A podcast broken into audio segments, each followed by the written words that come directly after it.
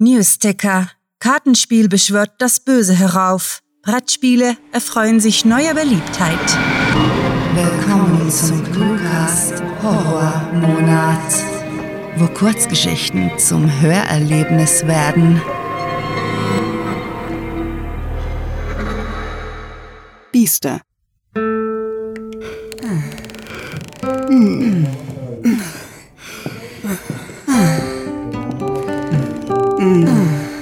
Eugene.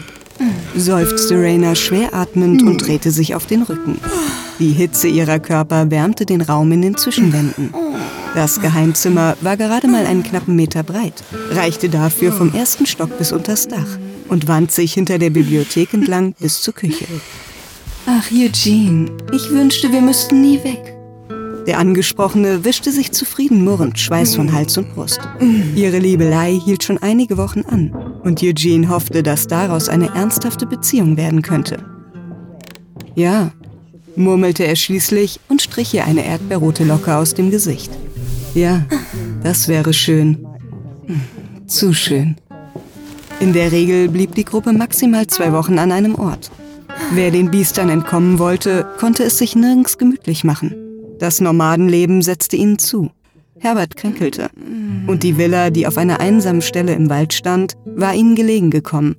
Hm, wer das wohl gebaut hat? Ihm war das lose Brett im Furnier aufgefallen, als er am Vortag mit Attila einige Vorräte aus dem Keller hochgetragen hatte. Einer der Balken im Flur ragte um wenige Millimeter weiter vor. Schade, war der Durchgang zu diesem Schlupfloch so lange unentdeckt, denn sie planten übermorgen abzureisen, sich weiter oben in die Berge zurückzuziehen. Bestimmt wohnte eine große Familie hier, so riesig wie das Haus ist. Raina streckte sich ausgiebig, setzte sich dann auf und streifte sich ihren Slip über, der zwischen die Decken geraten war. Familie klingt plausibel. Eugene gähnte. Wer auch immer diese Kammer gebaut hat, hatte einen guten Grund, sich zu verstecken. Er schmunzelte sie an. Sie grinste und beide kicherten halbherzig, bevor sie verstummten und wegsahen. Am Anfang waren sie viele gewesen. Doch die Biester hatten sich einen nach dem anderen geholt, bis nur noch Eugene, Rainer, Herbert, Galliana, Annika und Attila übrig waren. Jeder von ihnen wünschte sich noch eine Familie zu haben, vor der sie sich verstecken könnten.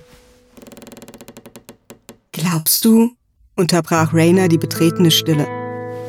Anderen haben den Truck fertig beladen? Bezweifle ich. Mensch, warst du eigentlich mal im Keller?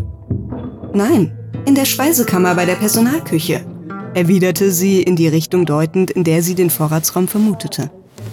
Die Leute waren auf das Ende der Welt vorbereitet. Da unten gibt es echt alles, meinte er anerkennend. Dosen, eingemachtes Milchpulver, Decken, Medikamente, Zigaretten, alte Modehefte, Büchlein für die Kinder. Einfach alles. Wir bräuchten einen Gabelstapler, um das Zeug in den Nissan zu bekommen. Was ist mit Batterien? fragte Raina und schlüpfte in ihren Sport-BH. Könnten wir gut gebrauchen.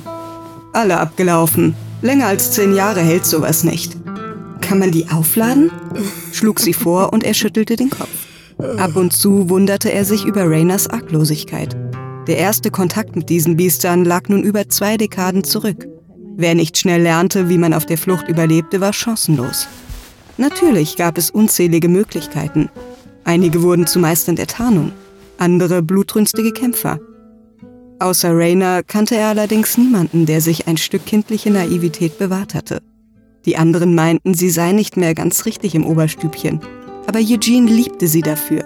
Selbst wenn es bedeutete, dass er und die anderen ein Auge auf sie werfen mussten, damit sie auf keine gefährlichen Ideen kam. So wie neulich an der Tankstelle. Hm? Was war das? Hm, flüsterte sie und kroch zu Eugene, der sie fest an sich drückte. Ein leises Surren drang zu ihnen. Wenig später polterte es auf dem Dach, als die ersten Biester aus ihren Transportpod hüpften. Sie sind es. Oh nein. Nein, nein, nein. Die Stimmung war in einem Sekundenbruchteil gekippt. Panik überkam sie und Eugene ermahnte. Ruhig, ruhig. Wir müssen ruhig sein. So sehr es zur Routine geworden war. Jede Begegnung mit den Biestern wurde zum Spiel mit ungewissem Ausgang. Nein. Oh nein. Stammelte Rainer. kroch auf allen Vieren in die hinterste Ecke des Zimmers und wimmerte.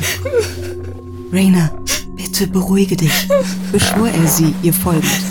Bei ihr angekommen, kauerte er sich vor sie hin und hielt sie bei den Schultern. Rainer, hier drin sind wir sicher. Solange wir still sind, werden sie uns nicht finden, okay? Zaghaft nickte sie, da begann es. Galliana war die Erste, die schrie.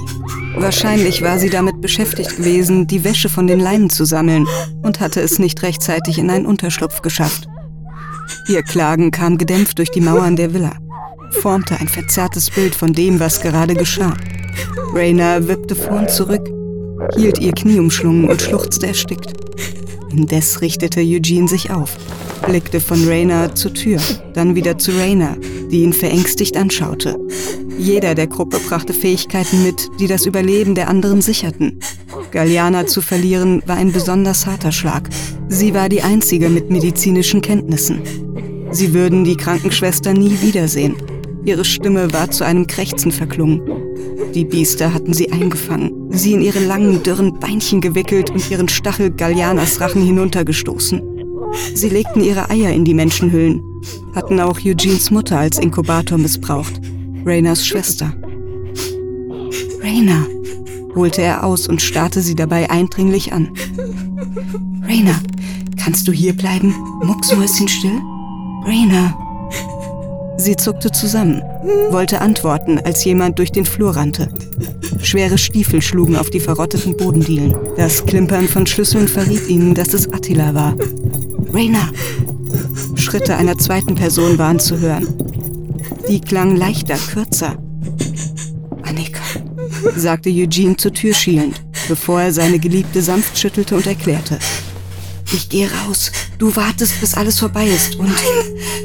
Lass mich nicht allein! flehte sie ihn an, krallte sich regelrecht an ihn. Bitte, bitte lass mich nicht allein! Schatz, Schatz, ich kann Attila nicht im Stich lassen. Annika und Herbert sind ihm keine Hilfe, wenn... Ich muss gehen. Er wurde schlaff. Innerlich zerrissen lehnte er seine Stirn gegen ihre, bis ein Gurgeln ertönte. Ein kehliges Keuchen, das eindeutig von Attila stammte. Begleitet von einem schleifenden Geräusch, als die Biester seine Hülle abtransportierten.